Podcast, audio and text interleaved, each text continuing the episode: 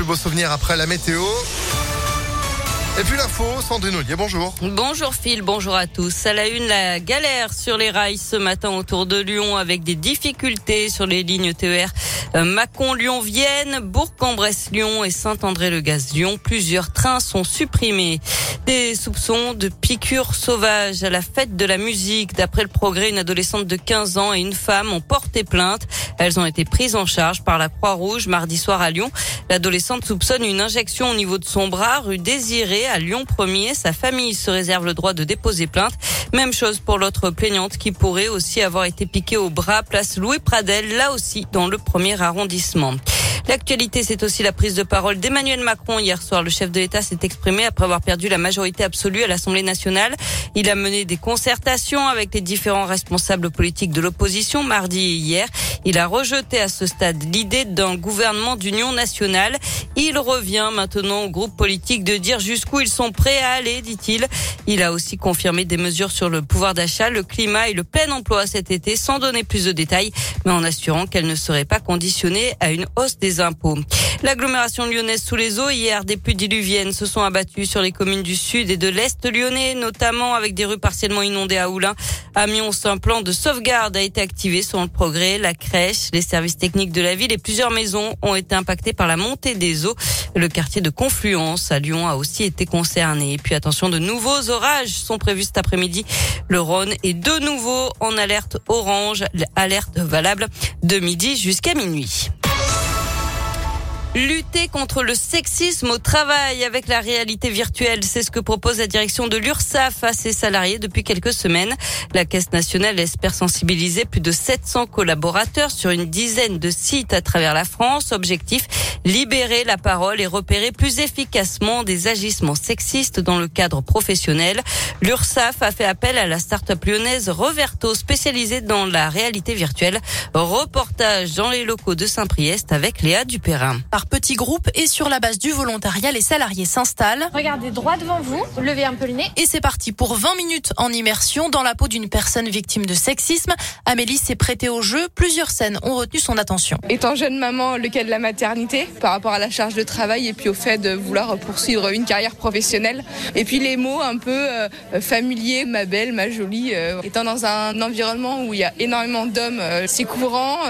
alors après, ça peut choquer ou pas choquer, mais c'est vrai que voilà, j'ai pu me reconnaître en tout cas dans ces situations. La séance dure un peu moins d'une heure avec un temps de questions-réponses et ça commence souvent par la définition de certains termes, explique Romain Thévenon, DRH. Que recouvre le harcèlement sexuel, les agissements sexistes? L'idée, c'est pouvoir avoir une véritable prise de conscience hein, au sein de l'entreprise, donner euh, des conseils pratiques à nos collaborateurs et collaboratrices qui pourraient se retrouver dans ce type de situation. Des référents ont été formés dans chaque site de l'URSSAF. Une procédure d'enquête peut aussi être déclenchée en cas d'alerte. Et d'après une étude récente, 80% des femmes sont régulièrement confrontées à des attitudes ou décisions sexistes dans leur environnement professionnel.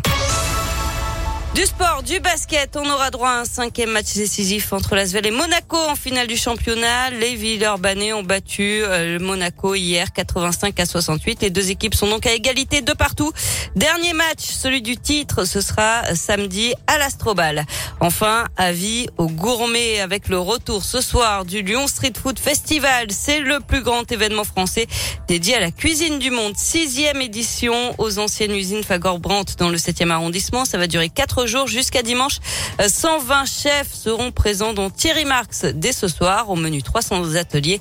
Le Pays Basque, le Portugal et l'Asie seront mis à l'honneur. Eh ben voilà, on va pouvoir euh, manger euh, des plats venus d'ailleurs sans quitter Lyon. Merci beaucoup Sandrine et bon appétit. Bon petit déjeuner plutôt 8h04. Vous êtes de retour vous dans une petite demi-heure À tout à l'heure. Allez à tout à l'heure. La météo, vous l'avez dit de nouveau cette vigilance orange aux orages démise sur une bonne partie de la région et ce à partir bah, de midi et jusqu'à demain. Pourtant, on a des éclaircies ce matin, mais ça va pas durer. Des averses qui vont commencer à nous retomber dessus, puis plus soutenues ces averses avant euh, d'avoir une tournure orageuse. Donc euh, ce soir, euh, du vent annoncé jusqu'à 70 km heure, de fortes précipitations, le tout dans une ambiance toujours aussi lourde. 30 degrés de prévu pour la maximale de ce jeudi, 19 degrés en ce moment sur Lyon, tout comme sur Vienne. Demain, c'est pas vraiment la calmie avec toujours des orages et des averses. ce week-end s'annonce également perturbé. Bon, vivement que ça se calme tout ça. Belle matinée avec nous l'horoscope de Rachel, juste après Corneille et Corinne Charby, comme promis. Voici Boule de Flipper sur Impact FM.